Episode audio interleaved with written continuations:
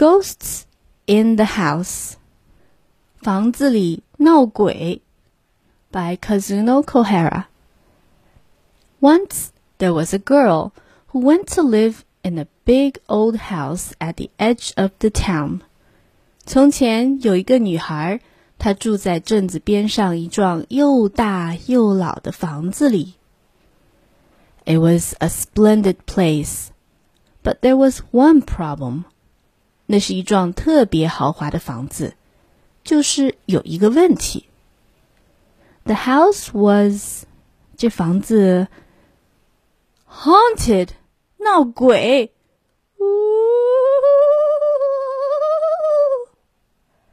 But the girl wasn't just a girl.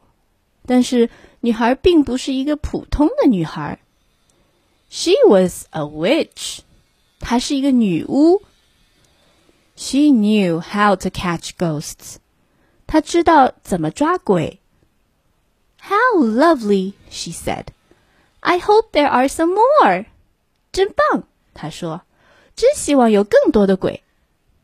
And there were. 房子里确实有更多更多的鬼。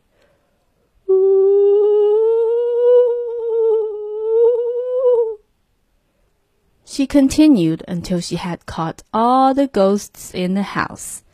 她继续抓鬼，直到把房子里所有的鬼都抓住了。Then she went to the kitchen and put them all in the washing machine. 接着，她走到厨房。把所有的鬼都放进了洗衣机。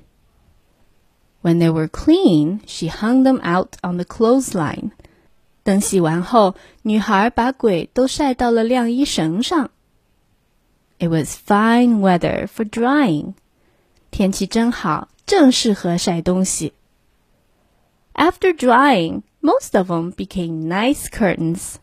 晒干后，大部分的鬼被做成了窗帘用。one of them made a good tablecloth. 有一个被当成桌布用。They were all very useful. 每一个鬼都非常有用。The little witch began to feel very tired after her hard work. 在干完这么多活之后，小女巫感觉非常累了。She knew just what to do with the last two ghosts. 最后两个鬼能用来做什么呢？小女巫有主意了。 And they all lived happily ever after。从此，他们都过上了幸福的生活。The end. Happy Halloween! Don't forget to go trick or treating. I'll see you next time. Bye.